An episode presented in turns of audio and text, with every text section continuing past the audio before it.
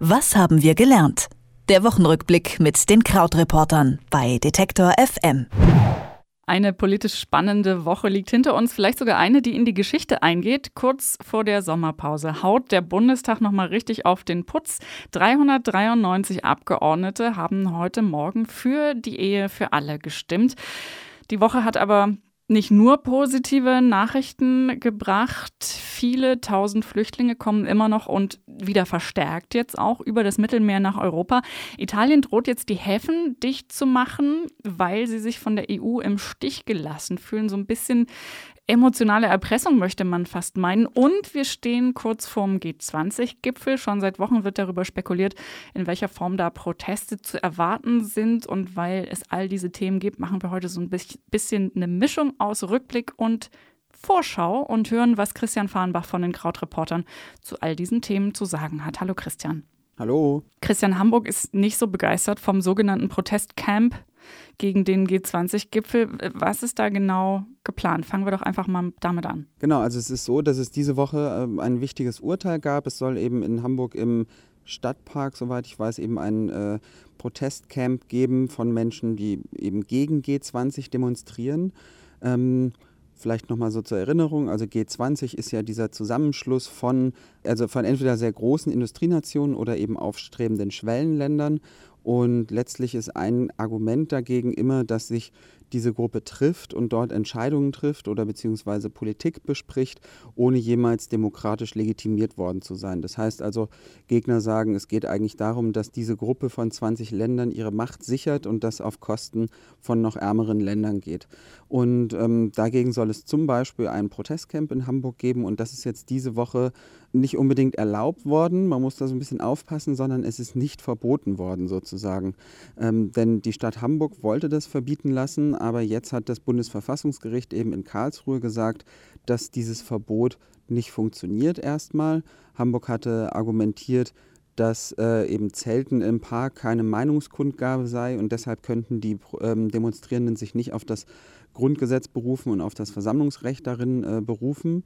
Aber ähm, das Bundesverfassungsgericht sieht das ein bisschen anders und hat gesagt, grundsätzlich darf dieses Camp nicht verboten werden, aber ähm, es darf neue Auflagen geben und die Stadt darf äh, zum Beispiel festlegen, in welchem Umfang da demonstriert werden darf. Das ist so ein bisschen Wortklauberei, ne? wenn das Bundesverfassungsgericht entscheidet, dass die Stadt das Zelten nicht verbieten darf. Da muss man tief durchatmen. Also Hamburg hat aber trotzdem jetzt noch Möglichkeiten, was zu machen, richtig?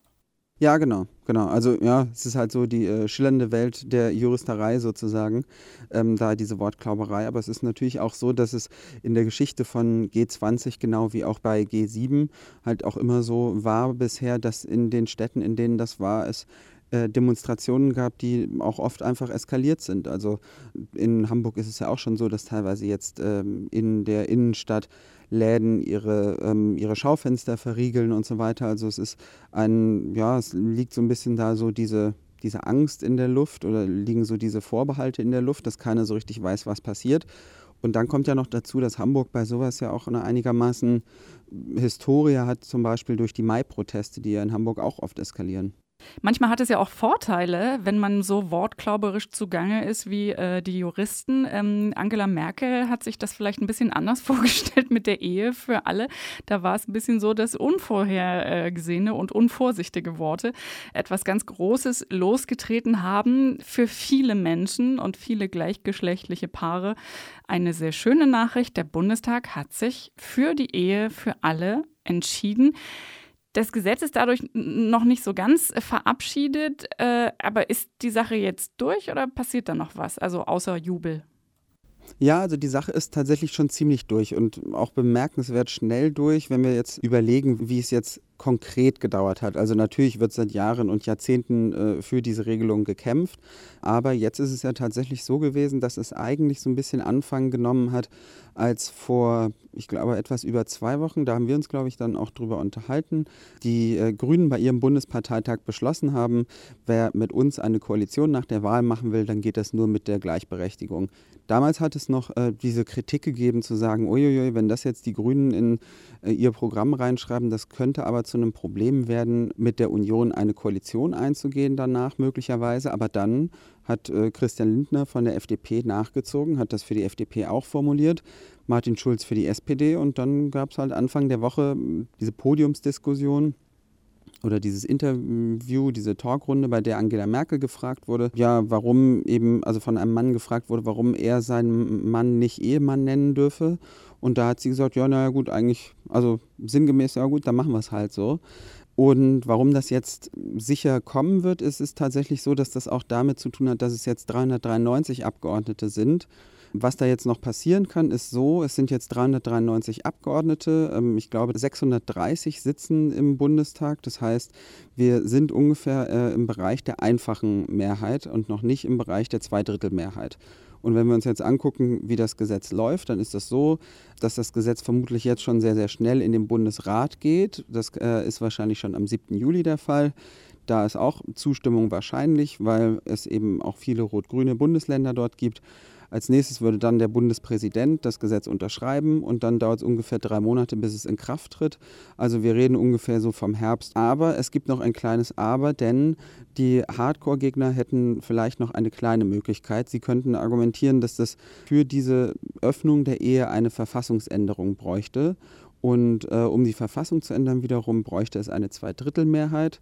Dafür braucht es 101 Stimmen aus CDU und CSU auch, über diese Stimmen von SPD, Linken und Grünen hinweg, die jetzt hauptsächlich Teil dieser 393 Abgeordneten sind. Und dafür ist es so ein bisschen zu wenig noch im Moment. Ob jetzt im aktuellen Klima wirklich äh, Leute noch bereit sind, da jetzt nochmal ein Fass aufzumachen, wage ich zu bezweifeln. Wir haben es heute im Grunde äh, richtig gemacht. Man fängt erstmal mit den schönen Nachrichten an, wenn man noch schlechte äh, in petto hat und zu erzählen hat. Deswegen wechseln wir jetzt mal von der Freudenbotschaft über die Ehe für alle hin zu Italien und der Flüchtlingskrise die dort sich gerade nochmal wieder verschärft. Italien hat ähm, aktuell gedroht, diese Woche keine Boote von privaten Hilfsorganisationen und NGOs mehr in die Häfen zu lassen, also so Rettungs-, Seenotrettungsboote und Helfer. Daraufhin hat der Bundestag gerade schon eine weitere Beteiligung der Bundeswehr ähm, beschlossen. Ist alles ein bisschen immer noch komplex. Hilft das? Ist das emotionale Erpressung? Was passiert da eigentlich gerade? Du kannst es bestimmt für uns sortieren. Ja, auch leider nicht so richtig, weil, also mir war es wichtig, dass wir vielleicht heute nochmal drüber reden, weil es so nach dem schönen Neuen irgendwas Beständiges, aber sehr Furchtbares ist. Und das ist einfach so ein Thema, was nicht weggeht, bloß weil wir jetzt seit längerem nicht mehr dahingeschaut haben, vielleicht in unserer, ja, also in Deutschland. Denn ähm, natürlich ist es so, dass da auch seit Monaten und Jahren es einfach weitergeht, auch wenn diese ganz große Flüchtlingsdebatte in Deutschland vorüber ist. Und diese Woche war es einfach so, dass es nochmal da die Diskussionen und vor allen Dingen auch die Lage der Menschen, die versuchen, über das Mittelmeer nach Europa zu kommen, einfach nochmal sich massiv äh, verschlechtert hat oder die Lage sozusagen eskaliert ist. Die Überfahrt ist immer noch lebensgefährlich. Es ist äh, von allein vom 24. bis 27. Juni diese Woche sind 8800 oder über 8800 Flüchtlinge aus dem Meer gerettet worden. Also das ist so, ja, ist halt einfach deutsche Kleinstadt-Level so viel. Ähm, diese Seenotrettung, was du erzählt hattest, greift halt tausendfach ein nimmt die Menschen an Bord, bringt die oft weiter. Es ist ähm, auch gar nicht so sehr dieser Freibrief, dass die dann auf jeden Fall nach Europa oder Deutschland durchkommen können, wie das auch oft von konservativen Politikern dargestellt wird. Genau, und dann gab es eben diese Debatte darüber, ob jetzt ähm, Italien sich alleine gelassen fühlt oder nicht. Denn es ist ja immer noch so, als EU-Außenstaat hat ähm, Italien einfach ähm, die Situation, dass besonders viele Leute dort ankommen. Und es gibt ja formal auch diesen Dublin-Prozess immer noch, wonach ein Flüchtling dort um Asyl sich bewerben muss, wo er das erste Mal den Boden der Europäischen Union betritt. Und im Zusammenhang mit dieser ganzen kleinen Recherche ist uns halt nochmal ähm, aufgefallen oder bin ich nochmal über diese Zahlen gestoßen von den Vereinten Nationen, dass äh, 2017, also jetzt ist ja das erste halbe Jahr rum, 2169 Menschen auf der Flucht im Mittelmeer gestorben sind oder eben jetzt als vermisst gelten. Und ja, wenn man da ein bisschen dann die Mathematik macht, dann äh, sind das zwölf Menschen an jedem Tag, die wir einfach sterben lassen. Und das ist schon krass. Das ist in der Tat krass. Es war eine krasse Woche und zwar mit Themen, wo sich zum einen Dinge sehr krass in eine positive Richtung überhaupt bewegt haben und wie wir gerade nochmal gelernt haben, wo sich manche Dinge einfach nicht ändern und das ist bitter. Und noch ein bisschen G20-Gipfelvorschau. All das haben wir gemacht in unserem Wochenrückblick mit Krautreporter Christian Fahrenbach. Ich sage vielen herzlichen Dank dafür. Ich sage auch danke. Tschüss. Was haben wir gelernt? Der Wochenrückblick mit den Krautreportern bei Detektor FM.